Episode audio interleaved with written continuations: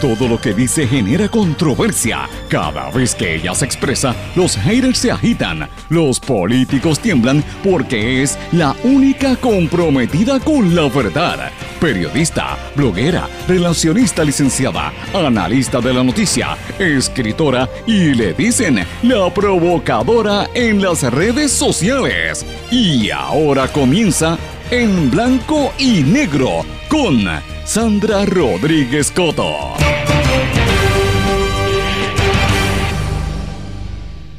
Despliega su odio la pastora de Bayamón y vemos el mismo odio en el caso contra Mariana Nogales. Bienvenidos a su programa en blanco y negro con Sandra para hoy jueves 4 de mayo de 2023. Les saluda Sandra Rodríguez Coto. Pastora Nanet Torres saca a pasear su odio hacia los negros, hacia las mujeres, hacia la comunidad LGBTQ, insulta a políticos como los senadores José Vargas Vidot y Rafael Bernabe y todo lo hace desde el púlpito frente a una cruz. Radican 51 denuncias contra la representante Mariana Nogales y su madre. La defensa de Nogales pide la inhibición de la jueza que atiende el caso, pero la jueza rechazó inhibirse. La togada señaló que la defensa de la legisladora busca dilatar el proceso. Hoy vamos a hablar un poco en detalle de qué fue lo que sucedió ayer y qué es lo que se espera en este caso. Damos seguimiento al caso de espionaje contra la periodista dominicana Nuria Pieras, que denunció Amnistía Internacional, como la dominicana fue otra de las víctimas más del sistema este Pegasus, que se utiliza para interceptar y escuchar grabaciones de lo que hacen y dicen los periodistas preguntan al Departamento de Estado de Estados Unidos si Julian Assange es periodista y le da la vuelta. Advierten que no hay medios de comunicación independientes en al menos tres estados de Venezuela. El tema de la prensa está muy fuerte porque estamos todavía en la semana donde se conmemora la libertad de expresión a nivel internacional. Pelea entre el hermano de Shakira y Piqué y también voy a hablar de un norteamericano que está merodeando pueblos como Rincón, como Aguada, Aguadilla, hasta Mayagüez y se dedica a atacar y agredir a mujeres. Vengo con el detalle en breve. Vamos a hablar de estas y otras noticias en el programa de hoy de En Blanco y Negro con Sandra. Esto es un programa independiente y sindicalizado. Esto significa que se produce de manera independiente y se transmite simultáneamente en una serie de emisoras que son independientes y que son las más fuertes en sus respectivas regiones. Estas emisoras son la cadena WIAC, compuesta por WYAC 930 AM Cabo Rojo Mayagüez, WISA WISA 1390 de Isabela, WIAC 740 de la zona metropolitana. También nos sintonizan por WLRP 1460 AM Radio Raíces, La Voz del Pepino en San Sebastián, por X61 que es el 610 AM y el 94.3 FM de Patillas, Guayama y toda la zona del sureste y este del país, y desde Ponce por WPAB 550 AM y ECO 93.1 FM. Nos escuchan por todas esas emisoras, también por sus aplicaciones eh, digitales, sus plataformas y sus redes sociales. Pero vamos de lleno con los temas para el día de hoy. En blanco y negro con Sandra Rodríguez Coto. Muy buenas tardes y bienvenidos a esta edición de En Blanco y Negro con Sandra. Espero que estén todos muy bien. Gracias por su sintonía y gracias por estar con nosotros aquí en el programa de hoy. Como todas las tardes, siempre tratamos de, desde este espacio, desmontar la mentira y tratar de hacerle la batalla a la desinformación, esa guerra silenciosa que es la guerra más eh, sofisticada de nuestra época. La expansión de falsedades se ha convertido en un recurso de los extremismos, de los populismos y de la corrupción para desestabilizar la democracia. Y nosotros como sociedad civil y como periodistas verdaderos no vamos a permitir que este tipo de cosas continúe. Hay que reaccionar y el pueblo tiene una responsabilidad también de respaldar a quienes estamos haciendo el trabajo real, a quienes planteamos las preguntas con mucho sacrificio, pero los que tienen la oportunidad de ir a las conferencias de prensa, de los que tienen, les pagan para hacer ese trabajo, tienen que hacer las preguntas, no pueden estar eh, asumiendo unas posturas eh, que muchas veces uno dice, pero ¿qué está pasando en nuestro país?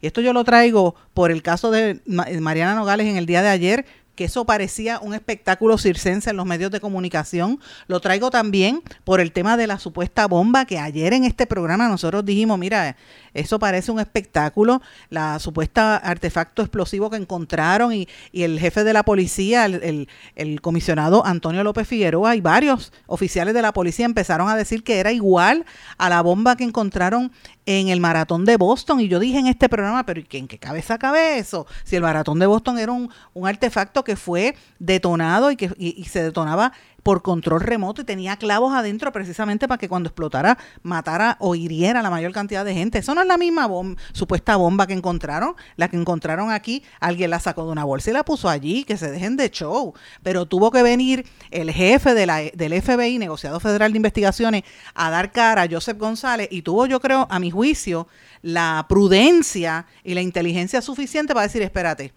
y dijo, y cito textualmente, no estoy cómodo diciendo que esto es una bomba, ¿sabe? Él, de, él a mi juicio, acaba de, de, desestimar lo que dijo Antonio López Figueroa y dos o tres policías del FBI, del FBI dijo que iban a analizarlo, a determinar si era o no una bomba, que la bomba tiene que tener cinco componentes y la mandaron para allá, para la sede del FBI en Cuántico, en Virginia. Pero volvemos a lo mismo, señores. ¿sabe? Ese es el espectáculo que tenemos que montar. De eso es que se trata. Pues mire, nosotros estamos viviendo un momento donde o, tú tienes que eh, unirte al, rancho de los que están eh, siendo parte de la corrupción, o tienes que ser como un retrógrado eh, siguiendo los discursos de odio que se fomentan en este país. Y parece mentira que el discurso de odio siga nuevamente desde las iglesias. Este, este audio que yo voy a compartir a, continuación, yo sé que ha estado circulando desde ayer. De hecho, la primera persona que sacó este audio fue el compañero Juan, eh, eh, Juan el de, el de, el de el de Noticel, el fotoperiodista de Noticel, que fue el primero que saca esto, que a mí, de hecho, yo le, yo le escribí todo, yo le dije, Juan, pero ¿cómo es posible que esto haya pasado? Yo me refiero a unas expresiones, me refiero a Juan Costa, al que no lo sepa, pues para, para que sepa de quién estoy hablando. Juan puso unos un parte de un vídeo donde sale la pastora Nanet Torres de la Iglesia Defensores de la Fe. Nanet Torres la hija de Torres Ortega, que tiene un canal de televisión que se pasa pidiendo para que le den dinero para pagarle quien le hace las uñas postizas a ella esa, esa pastora, que se para detrás de un púlpito con una cruz detrás a destilar odio hacia otros seres humanos. Señores, escuchen esto, aguántese el estómago, ¿verdad? Pero tiene que escuchar para que usted entienda a qué yo me refiero cuando usted, cuando digo que, que destilan odio en nuestro país. Esto es lo que dijo esta señora. ¿Cuál es el problema de llamarle un negro negro como para decir que toda vida negra vale más que la blanca? Vale más que la amarilla. que están buscando los negros? Privilegio. ¿Qué puertorriqueño aquí no es negro?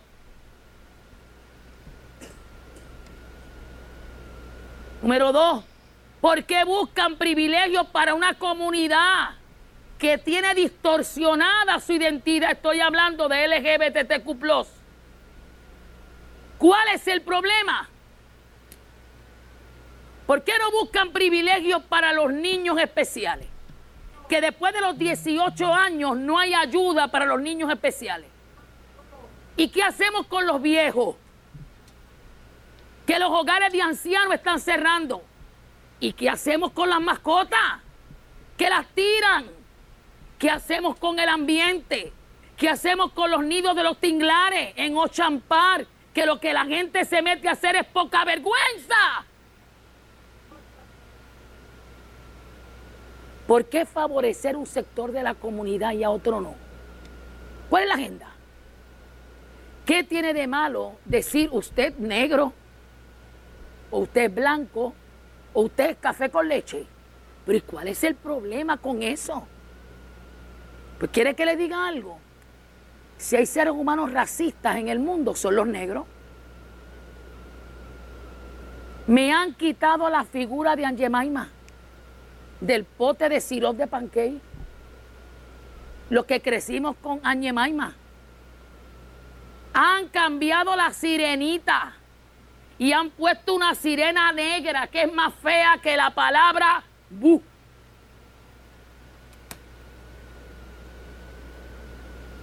Cambiaron el hada madrina de Cinderela por un macho. Bueno, eh, físicamente es varón, negro vestido de mujer. Es un afán, es esto es satánico, es diabólico. Y te quieren llevar esto a tu trabajo, a la iglesia, a la comunidad, a tu casa, a tu cama, a la escuela. ¿Cuándo este país va a entender que los niños necesitan ser defendidos por nosotros.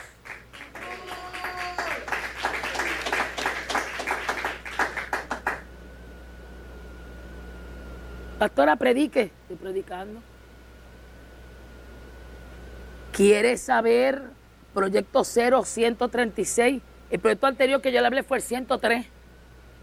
El proyecto 136, María de Lourdes Santiago, Ana, Irna, Ana Irma Rivera Nacén, que es negra, y no hay problema que sea negra, pero es mala.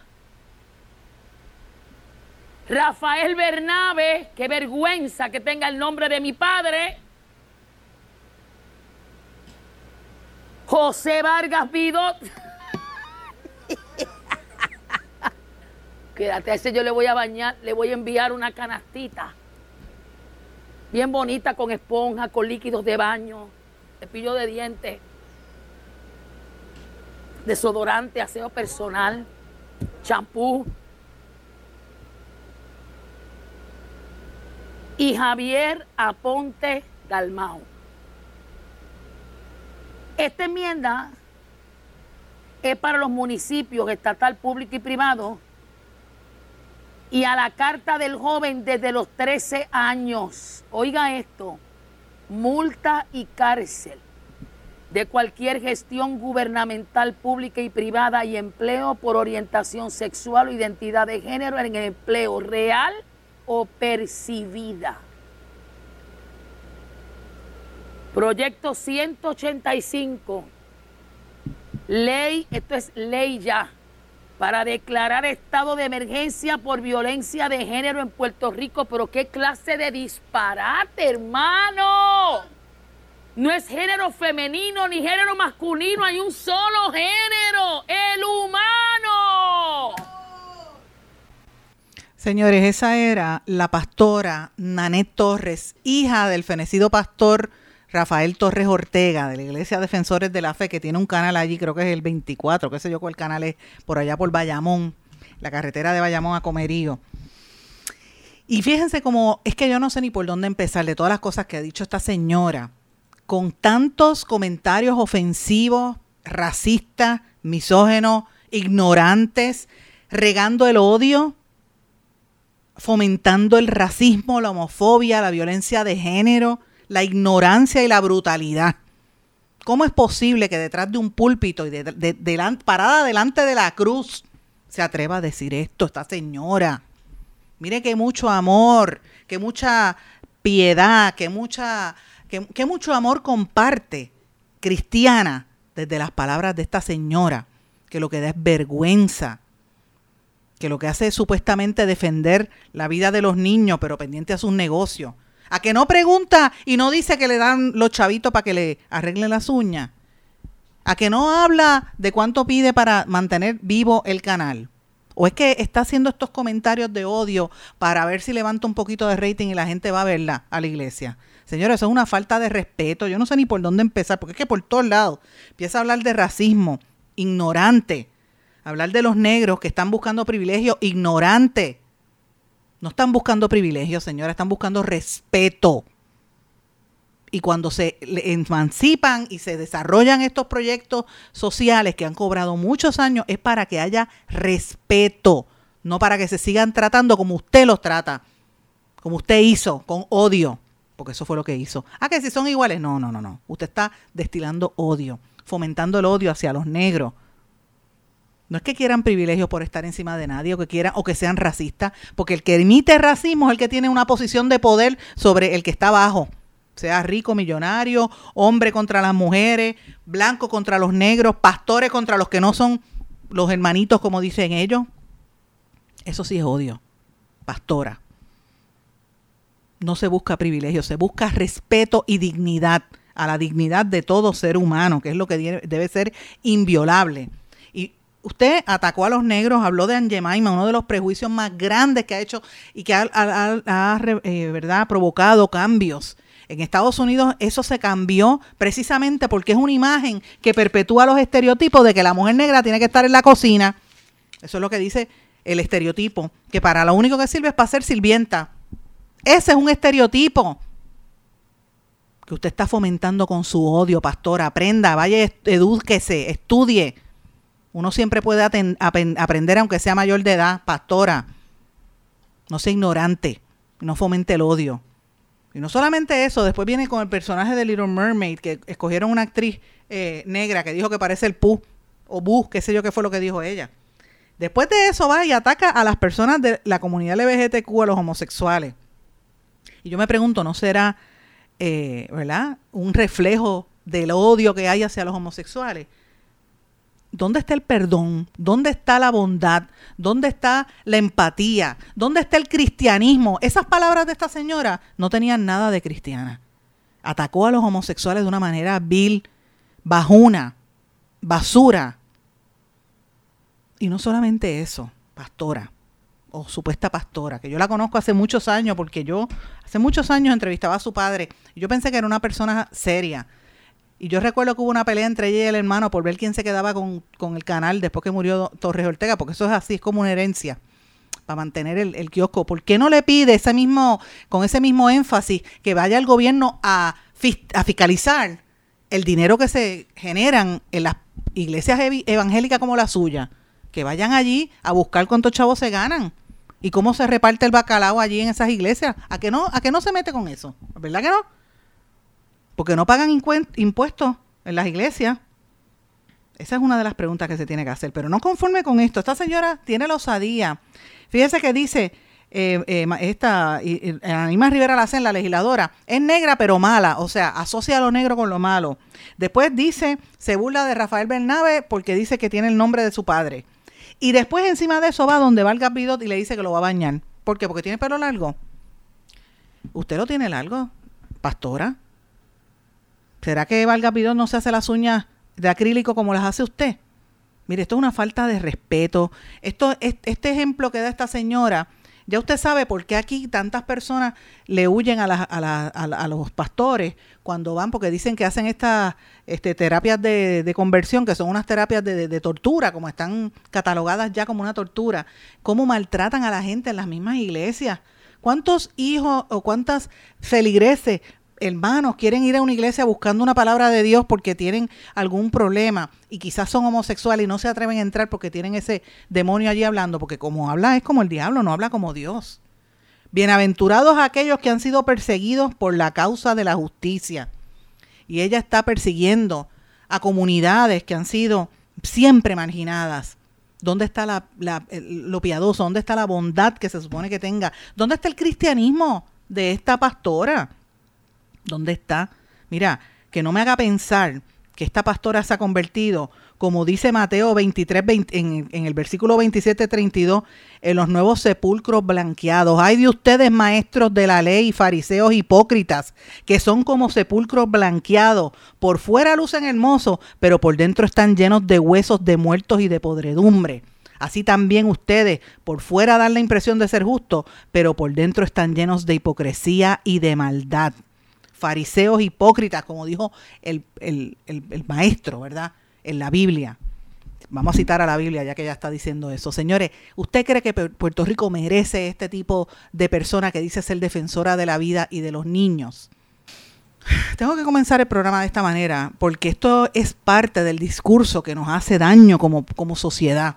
Es parte del, del, discurso que nos desestabiliza, que fomenta el odio, que fomenta la maldad, que fomenta las agresiones. ¿Dónde está ella hablando de las situaciones reales de nuestro país? Yo no he visto a ella protegiendo el ambiente o ¿Dónde está ella ayudando a los niños? Que ella habló de los niños maltratados. ¿Dónde está ella? ¿Qué ha, hecho, ¿Qué ha hecho su iglesia por atender a los envejecientes? A lo mejor los ha ayudado, yo no lo sé, no lo conozco pero se para detrás de un púlpito a insultar gente, pues yo creo que sería lo, lógico que esta pastora haga lo propio y explique cuánto ayuda, cuánto de su dinero de los, de los, de los diezmos que pide, cuánto, cuánto va a parar a, a las personas que necesita y, qué por ciento se va para arreglarse sus uñas y su pelo. Esas son las preguntas que hay que tener, que, que hay que hacerse. Y esto es parte de las cosas que uno dice, bueno, ¿cómo, cómo, cómo este país eh, ha llegado a, esta, a este nivel de, como digo, de, de, de, locura, de locura. Y yo traigo esto a colación porque en Puerto Rico están pasando muchísimas cosas eh, muy serias. En estos días ha estado revelándose, por ejemplo, en el área oeste de nuestro país, eh, concretamente en el pueblo de Rincón, se alega que hay una persona de ascendencia norteamericana que se llama un hombre norteamericano alto, blanco, rubio, de casi seis pies de alto. James Nicholas Irving es el nombre de él.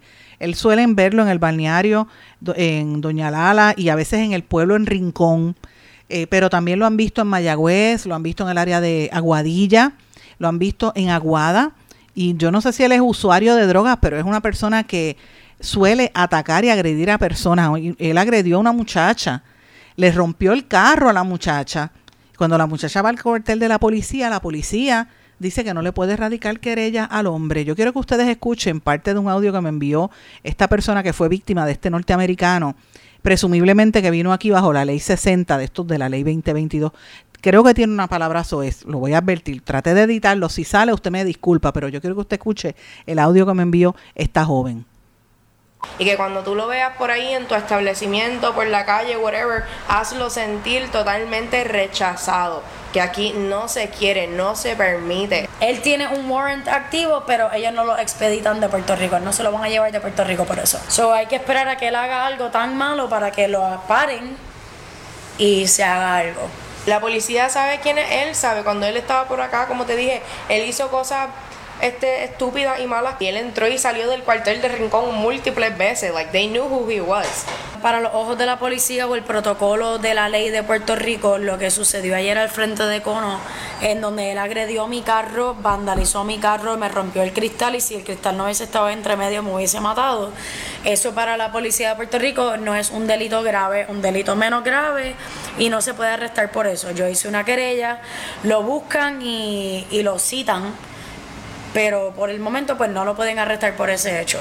Básicamente he is free to roam, como que él es libre, ahora mismo él está por el rincón haciendo quién sabe qué, o puede estar en Aguada, o puede estar en Aguadilla, o puede estar en Mayagüez, porque en todos estos lugares lo han visto ya. Es bien aterrorizante literal, porque yo no sé si este tipo tiene una pistola, si consigue una pistola, si consigue un cuchillo, si consigue qué sé yo, cualquier cosa. Y aparte de eso, no necesita ninguna de esas cosas porque más que con su puño es suficientemente fuerte para hacer cualquier daño que él necesite hacer.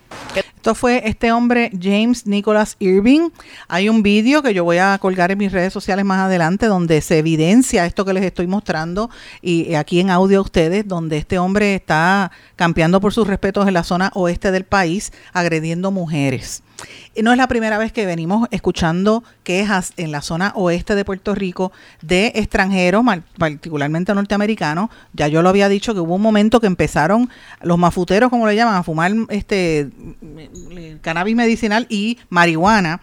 Trataban de entrar en la, en la placita y trataban de sacar a los a los artesanos eh, bonafide que estaban allí. Luego de eso, denunciamos aquí también que en el área de Rincón habíamos, habíamos escuchado de, y, tuvimos gente que nos lo corroboró, de otros norteamericanos que tienen negocios y dicen English only, locals, eh, eh, locals are not allowed, o sea, como, como cuando usted iba, veía las películas de los años 40 en los Estados Unidos y los 50, que decía no speaks y no permitían negros ni, ni latinos en los sitios de los restaurantes del sur, pues lo mismo están haciendo en Rincón, donde no permiten puertorriqueños entrar a algunos sitios Rincón y algunos lugares hasta eh, y eso no se puede permitir en nuestro país. Y encima de eso, que venga un extranjero a golpear mujeres, este señor evidentemente tiene una, una situación posiblemente salud mental, posiblemente es usuario, pero no es el único caso. Yo he escuchado de varios casos de personas que se vinculan al mundo de los criptoempresarios y que están por ahí pululando y que van a fiestas y se pasan en el área metropolitana eh, en actividades las autoridades no hacen nada porque hablan en inglés. ¿Qué es lo que tienen que esperar? ¿A que mate un ser humano o que viole una mujer? Pues mira, hasta, hasta cuándo van a llegar. Este caso vamos a darle seguimiento porque la evidencia está ahí. Eh, a principios de febrero hubo unas agresiones hacia varias mujeres y le rompió el carro una mujer eh, y cuando ella va a la policía, la policía no la atiende. Esto es muy serio, así que hay que estar atentos a esta situación que está pasando en Puerto Rico. Y lo también a el, el, ¿verdad? la proliferación de estos em, empresarios de la ley 60 que se pasan aquí. Eh, recuerden que la semana, hace dos semanas yo anuncié que aquí estuvo el hijo de Netanyahu con Brock Pierce. Pues mira, Brock Pierce estaba ayer con los judíos en, el Capitolio y está hablando de eventos y él celebrando los 20 años de la salida de Vieques. Ese es Brock Pierce. yo creo que aquí hay muchas cosas que hay que contestar. Voy a una pausa. Regresamos enseguida. No se retiren, el análisis y la controversia continúa en breve, en blanco y negro, con Sandra Rodríguez Coto.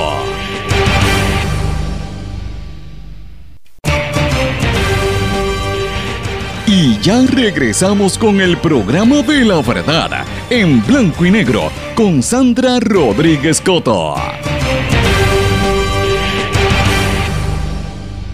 Regresamos en blanco y negro con Sandra, mis amigos.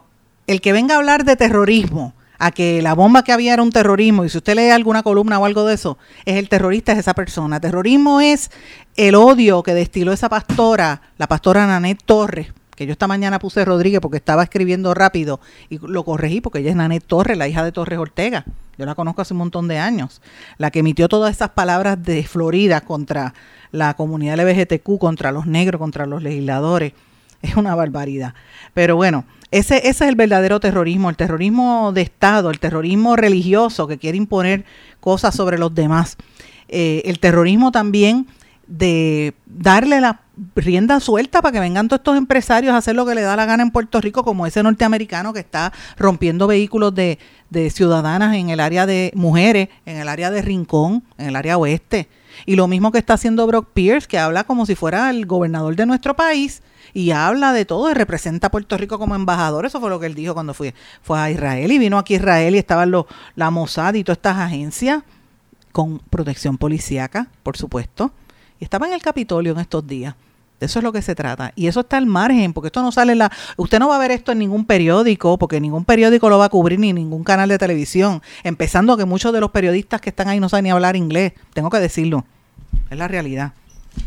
Entonces tienen miedo de hacer la entrevista a los norteamericanos, cuando eso es uno de los principales problemas que tenemos. Aquí hay que rendir cuenta. Esta gente que tiene la ley 60, que rinda cuenta. Aquí hay algunos que están haciendo su trabajo y tienen su derecho, ¿verdad?, a moverse y, crean empleo y generan actividad, pero la inmensa mayoría no. Y con ellos viene una gente bien extraña. Ya yo, en este programa hemos detectado unos cuantos hemos sido nosotros en este programa quien sacó lo del caso del canadiense, que estuvo hasta en la fortaleza en una rueda de prensa y era un narcotraficante que todavía está en la cárcel en, en Guaynabo, no lo han extraditado, yo no entiendo por qué, cuál es el poder.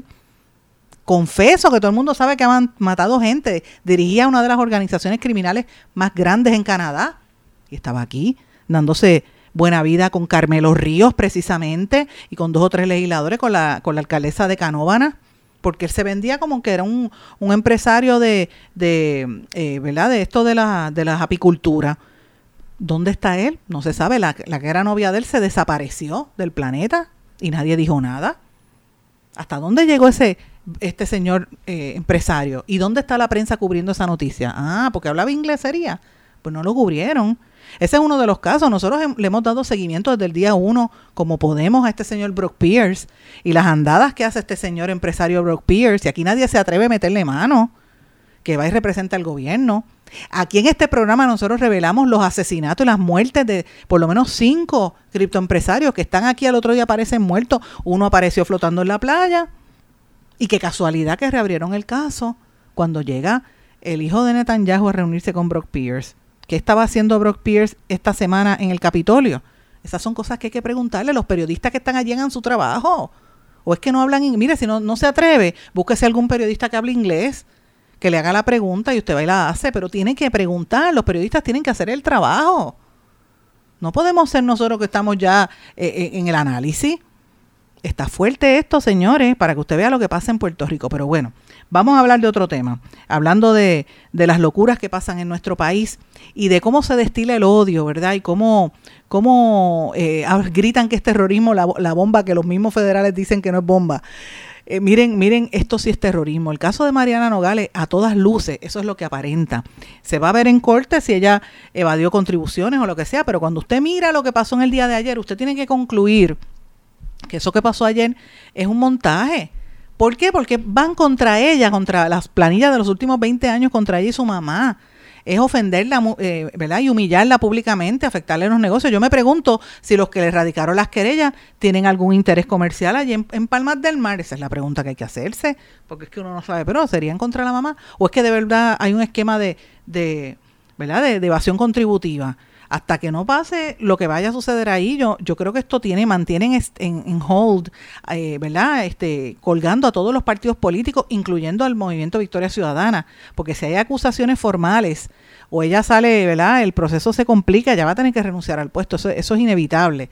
Pero mientras tanto, ¿qué pasa con el resto de los legisladores? Yo lo planteé la semana pasada y vuelvo y lo pregunto, lo, lo pregunté en mi columna.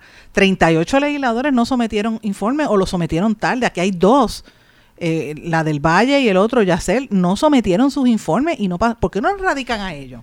Esa es la pregunta que uno se tiene que hacer. ¿Por qué a una sí y a otra no? Yo hasta ahora pienso que no van a ver arrestada a Mariana Nogales, por lo menos hasta ahora se ha llevado un punto la defensa. Eh, me parece a mí que eh, traer a Tomás Rivera Chats, que es el que está empujando todo esto como al único analista, mm, creo que no, no lució muy bien en televisión, y me parece a mí que aquí hay que ver cuál es el drama de, este proceso, ¿verdad?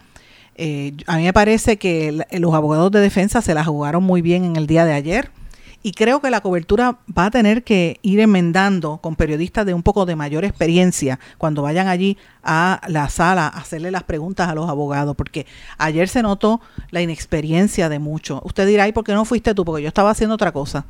Además aquí le pagan un billetal, más cogen un montón de payola, un montón de, de periodistas, vayan a trabajar. Yo estaba en, comunicación constante con compañeros de la prensa independiente que estaban allí.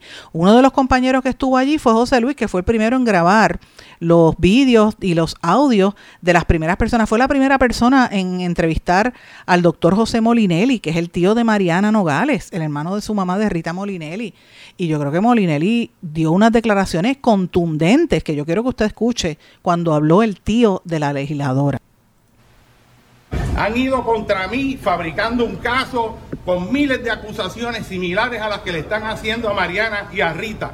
Y yo tengo que estar aquí para mostrar mi indignidad profunda de cómo un partido político se ha apoderado de un gobierno y su departamento de justicia para usarlo contra sus oponentes políticos. Usted puede tener oponentes políticos, pero no puede ser canalla no puede crear falsedades para dañar a la gente que está trabajando por este país.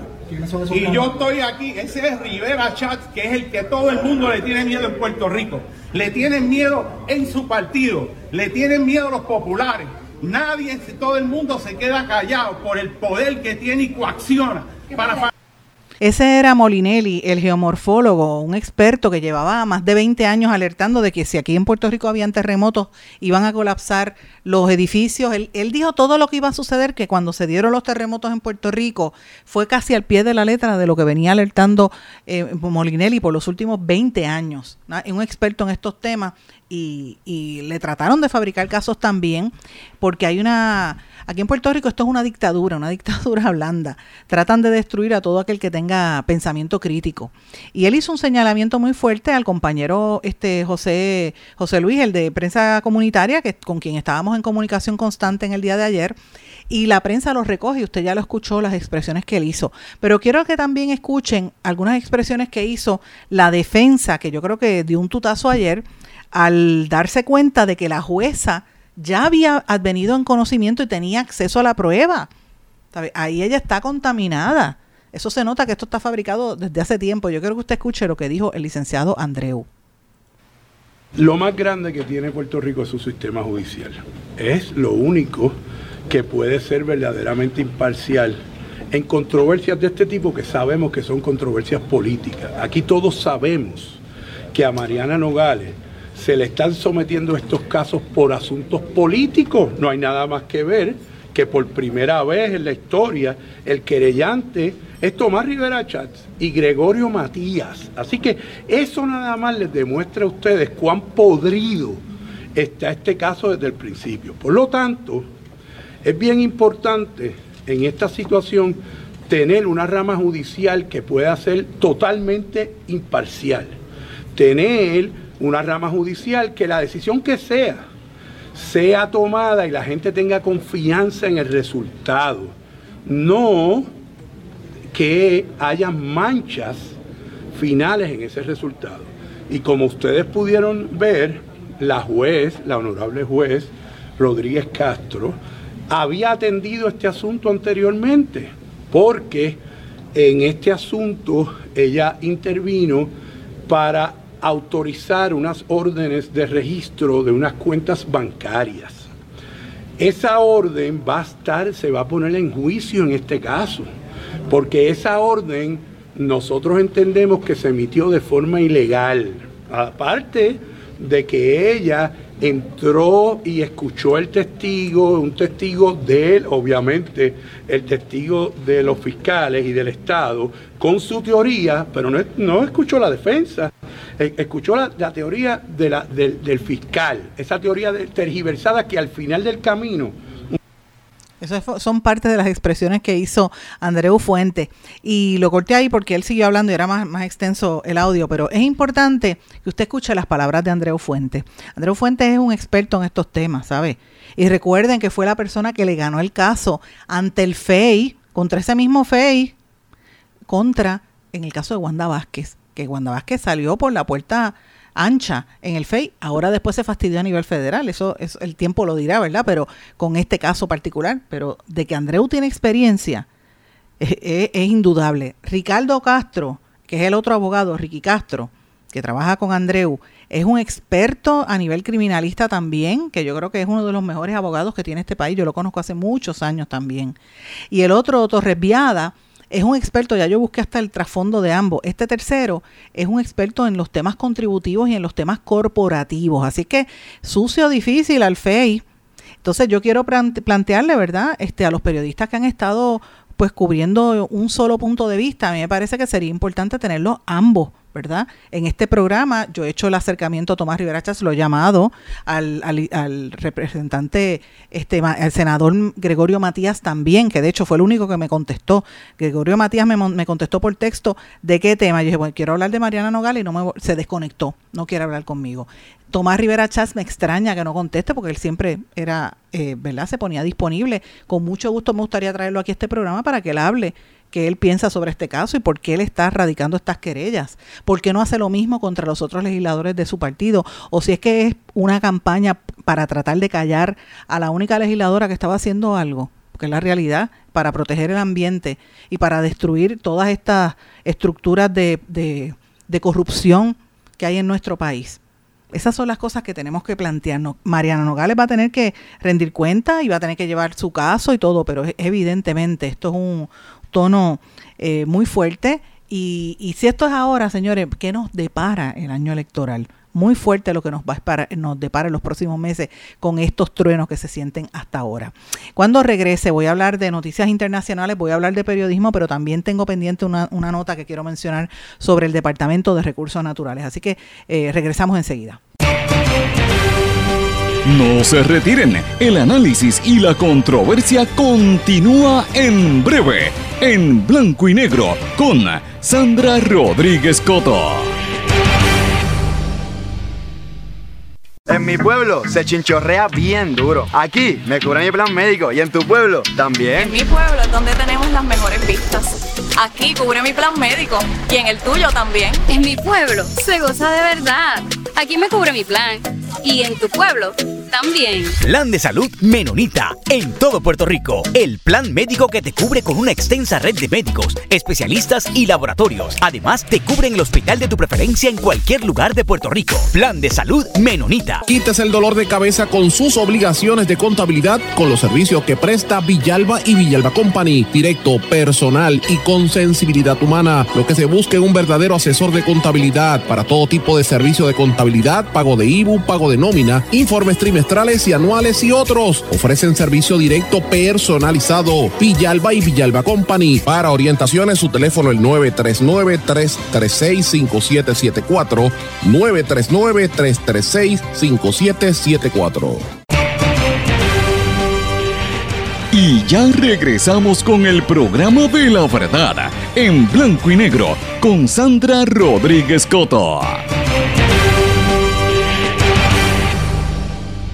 Regresamos en blanco y negro con Sandra. Bueno, mis amigos, quiero poner algo en contexto. Ustedes recuerdan que fue en este programa donde nosotros comenzamos a, dar a conocer lo que estaba pasando en Salinas, el, la destrucción del ambiente que estaba ocurriendo allí, todas las irregularidades y a los seis meses, casi seis meses de nosotros haber hecho esas historias con el que era secretario de Recursos Naturales, Machargo, que en este programa admitió todo lo que estaba pasando allí a los casi seis meses, precisamente la representante Mariana Nogales hizo una conferencia de prensa para, para denunciar cómo era que se estaba ¿verdad? destruyendo toda esa zona, cómo habían rellenado con, con cemento y con cal y con cenizas toda el área del manglar y toda esa destrucción que hay allí, que hubo vista pública y eso quedó en nada, ¿verdad? Ustedes recuerdan.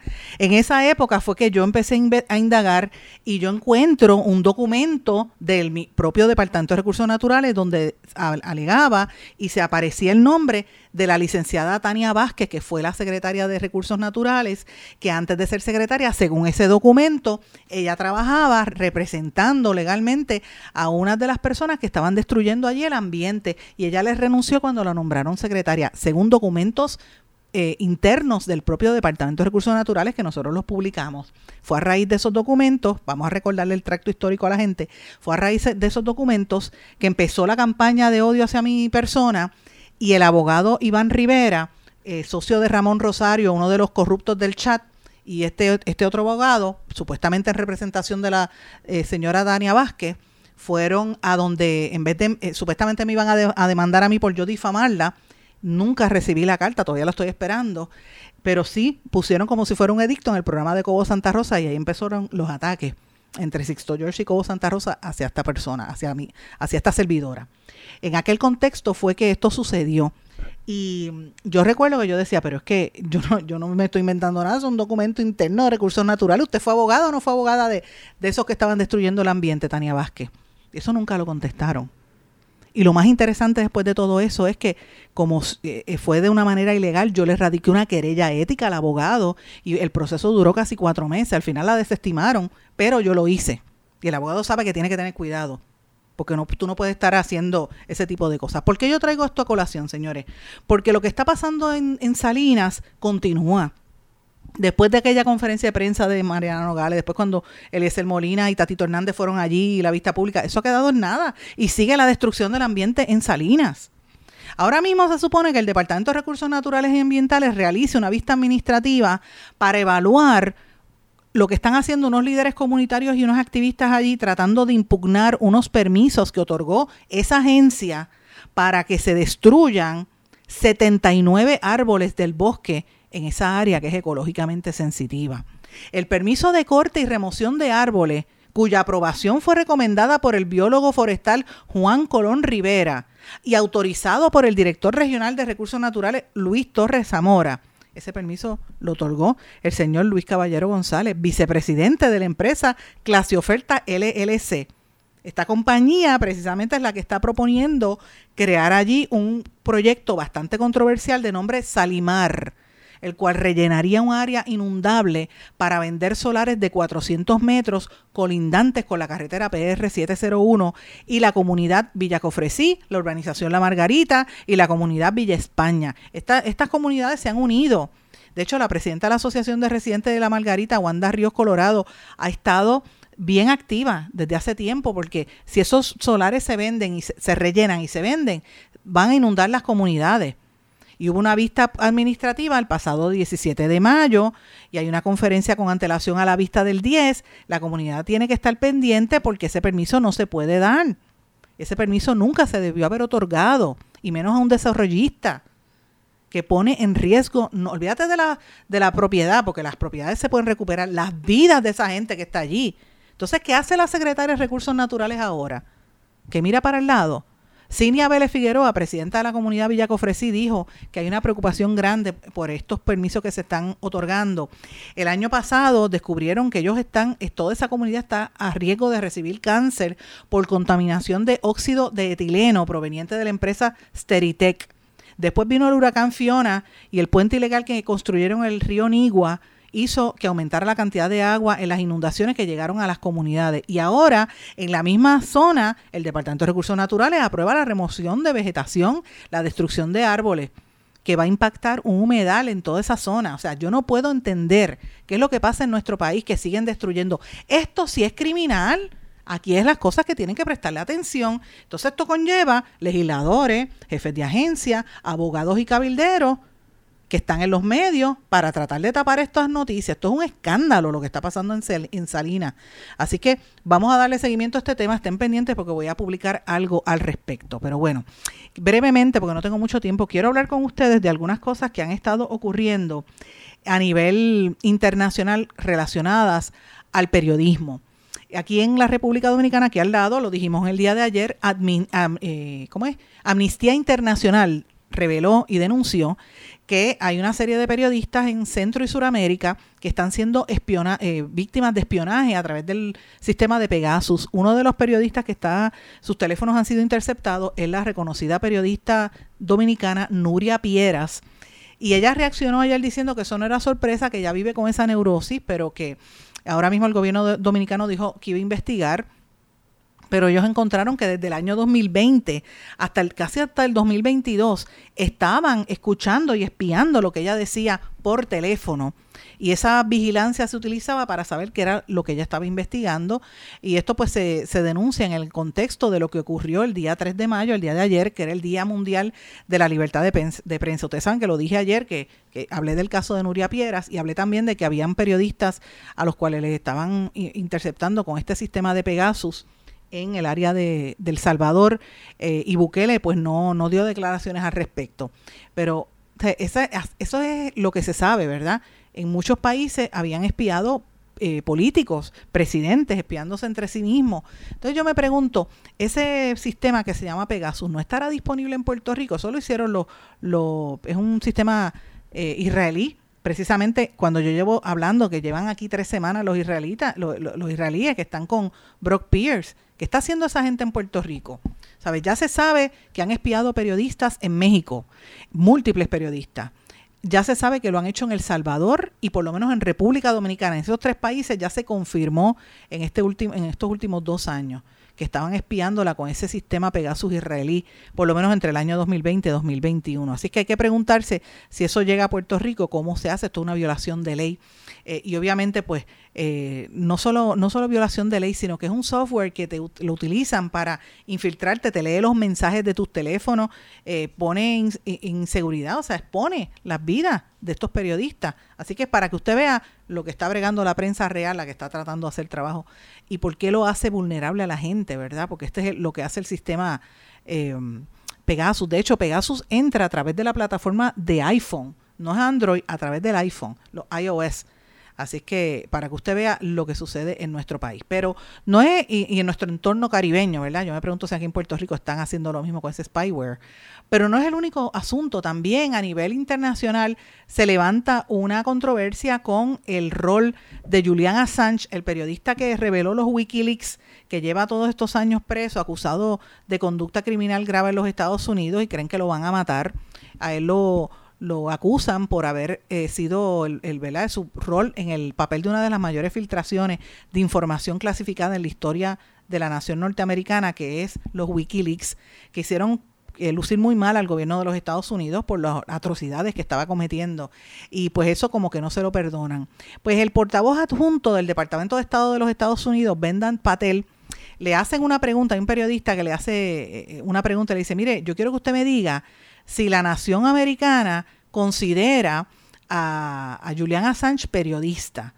¿verdad? Yo quiero saber qué usted piensa al respecto, si, si, si, Julian Assange es o no es periodista. Y yo quiero que usted escuche la vuelta que le dio este empleado del Departamento de Estado, ¿verdad? Lo que de, de, los Estados Unidos, portavoz adjunto del Departamento de Estado, Vedant Patel. Escuchen esto.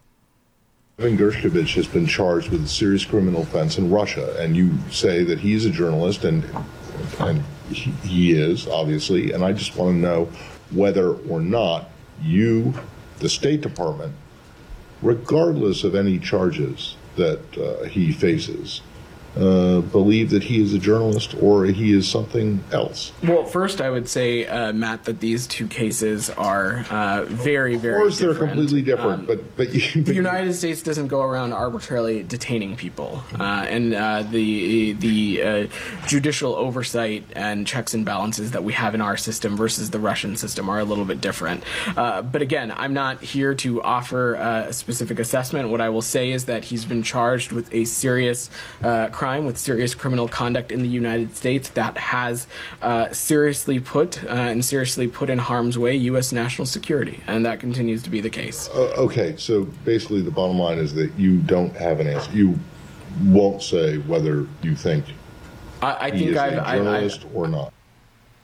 Fíjense cómo contesta, le preguntan, porque hay un, para, para poner el contexto, hay un periodista norteamericano que estuvo del, del Wall Street Journal, Gershkovich, que estaba en Rusia y los rusos lo capturaron y ahora lo metieron, él estaba reportando lo que estaba pasando en Rusia con la guerra, ¿verdad? Con Ucrania, y los rusos lo capturaron y ahora dicen que era espía, que estaba haciendo espionaje y lo tienen preso por allá y el gobierno de los Estados Unidos ha salido en defensa de este periodista del Wall Street Journal. Entonces este, este norteamericano le pregunta al secretario, al, al portavoz del secretario de Estado, le dice, ok, tiene a este en Rusia, y, y usted lo considera periodista, pero quiero saber si usted considera periodista a Julian Assange. Y mire la vuelta que le ha dado el empleado para no contestarle, para no, para no admitir que Julian Assange le han fabricado un caso. Julian Assange está preso desde abril del 2019 en una cárcel británica de máxima seguridad, le llaman Belmarsh, donde fue recluido después de que el entonces presidente de Ecuador, Lenín Moreno, el que el que iban a meter preso, que tuvo que volver al país, que yo he hablado bastante de él en estos días, Lenín Moreno, permitió su arresto en la embajada ecuatoriana en Londres, donde había permanecido en condición de asilo durante siete años. Desde junio del 2012 que lo estaban persiguiendo, eh, eh, Correa, que había sido el presidente de Ecuador, le dice, ven a mi embajada y te quedas aquí como esto es propio, no puedes, vives aquí eh, y te quedas ahí. Él estuvo viviendo en la Embajada de Ecuador, que recordarán que René, el de Calle 13, fue allí, lo entrevistó y grabaron música juntos. Este periodista es acusado en los Estados Unidos por supuesta conspiración tras publicar en Wikileaks 100.000 documentos clasificados como confidenciales y otros 15.000 como secretos que fueron generados entre el año no- 66 y en el año 2010, que habían sido filtrados por funcionarios estadounidenses. Piden 178 años de cárcel para él en un total de 18 cargos. En junio de 2022, la justicia británica aprobó su extradición, la cual fue validada por el gobierno del Reino Unido y no ha sido concretada debido a las apelaciones que ha estado presentando Assange eh, en medio de los reclamos de justicia por parte de la comunidad internacional y a favor de su liberación. Eh, o sea, están utilizando esto otra vez para castigar a quien revela los- las informaciones de las cuales se beneficiaron todos los grandes medios, porque todo lo que hizo Julian Assange salió en New York Times, en el Wall Street Journal, en CNN, en ABC, NBC, en todas las cadenas y en todos los medios del planeta. Entonces ahora él es el culpable y va a ir preso por haber dicho la verdad, por haber hecho el trabajo. Así que el periodismo está bajo asedio, mis amigos.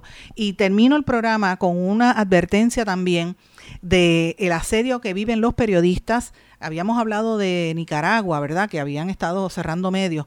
Pues ahora están advirtiendo de que no hay medios de comunicación independientes, por lo menos en 13 de los estados de Venezuela.